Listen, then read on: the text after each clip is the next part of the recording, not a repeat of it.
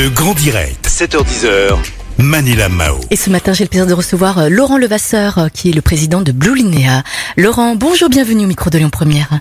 Oui, bonjour. Alors Blue Linéa est une entreprise de téléassistance pour les seniors et vous avez fait un sondage auprès de 1000 seniors.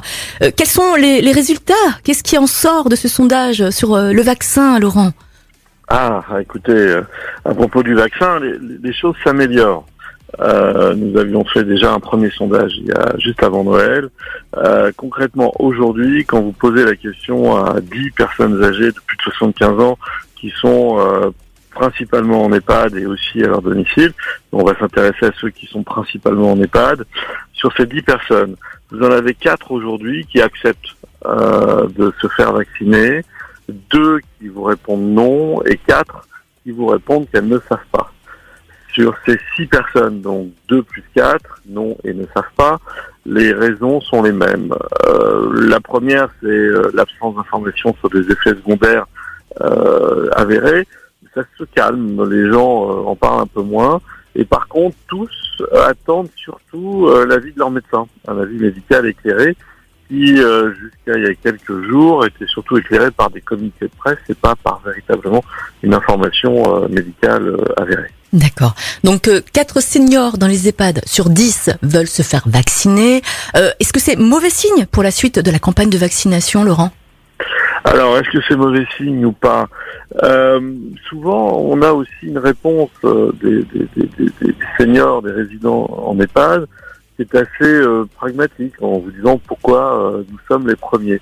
Alors, euh, il ne s'agit pas pour eux de parler d'être de, de- de- des cobayes. Non, ils vous disent pourquoi nous. Aujourd'hui, on, on a passé des crises, on a passé des confinements, nous sommes encore là.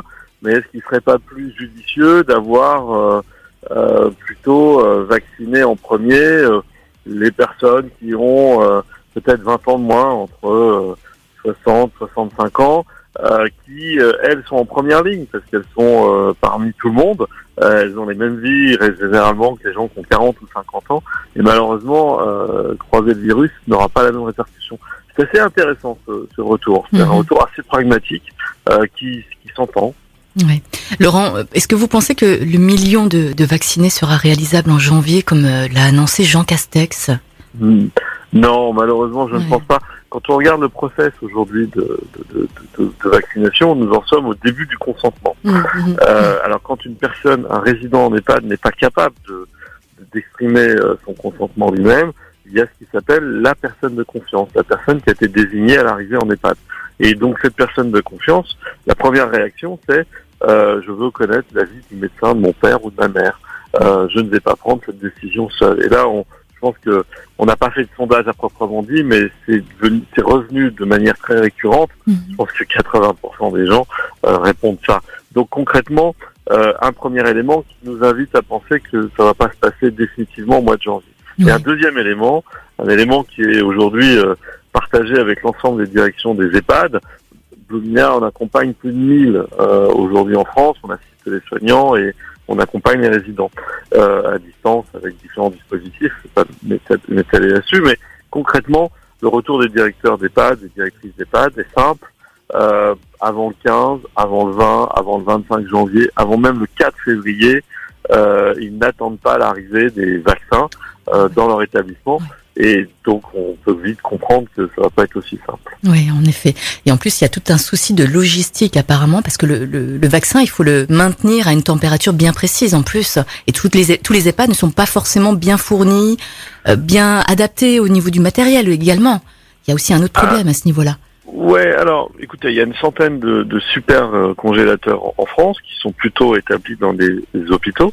Et dans ces hôpitaux, on va euh, les transférer à des officines euh, dans un certain délai. Et ce sont ces officines, ou pour des très grosses structures, pour des PAD, à la rigueur, un lien direct avec l'hôpital. Mais c'est surtout via, via les officines.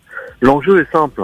Euh, faire attention à ne pas recevoir le nombre de doses équivalentes au nombre de résidents d'un EHPAD. Parce que comme vous avez vu, 4 sur 10, ça veut dire que globalement, à peine la moitié des résidents d'un EHPAD accepteront de se faire euh, vacciner en première intention. Donc imaginez euh, le, le, le process. Mhm. Et deuxièmement, euh, la péremption. Alors les 80 degrés, la chaîne logistique existe. Euh, par contre, dès lors qu'on décongèle ce produit, c'est comme un produit congelé euh, classique, on ne va pas le recongeler. Mhm. Donc, euh, dès lors qu'il sort du super congélateur d'un hôpital, d'une des plateformes, des plateformes qui existent, qui existent en France, eh bien, arrivé dans, la, dans, le compte à rebours a déjà démarré. Donc, arrivé à l'officine, ça, les pharmaciens savent maîtriser cette chaîne hein, avec déjà d'autres produits.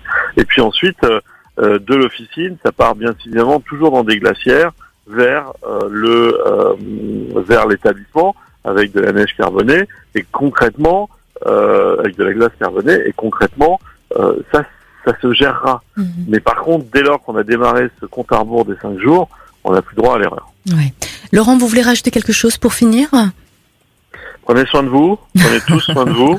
Euh, si près du but, c'est pas le moment de croiser ce foutu virus. Ça fait plaisir, Laurent. Merci beaucoup. Et puis j'en profite pour vous souhaiter une belle et merveilleuse année. Et merci à vous d'être passé au micro de Lyon Première en ce matin, en ce mercredi 6, euh, 6 janvier euh, à 7h57 sur Lyon Première. Je vous dis à bientôt, Laurent. Belle journée. Au revoir. Au revoir.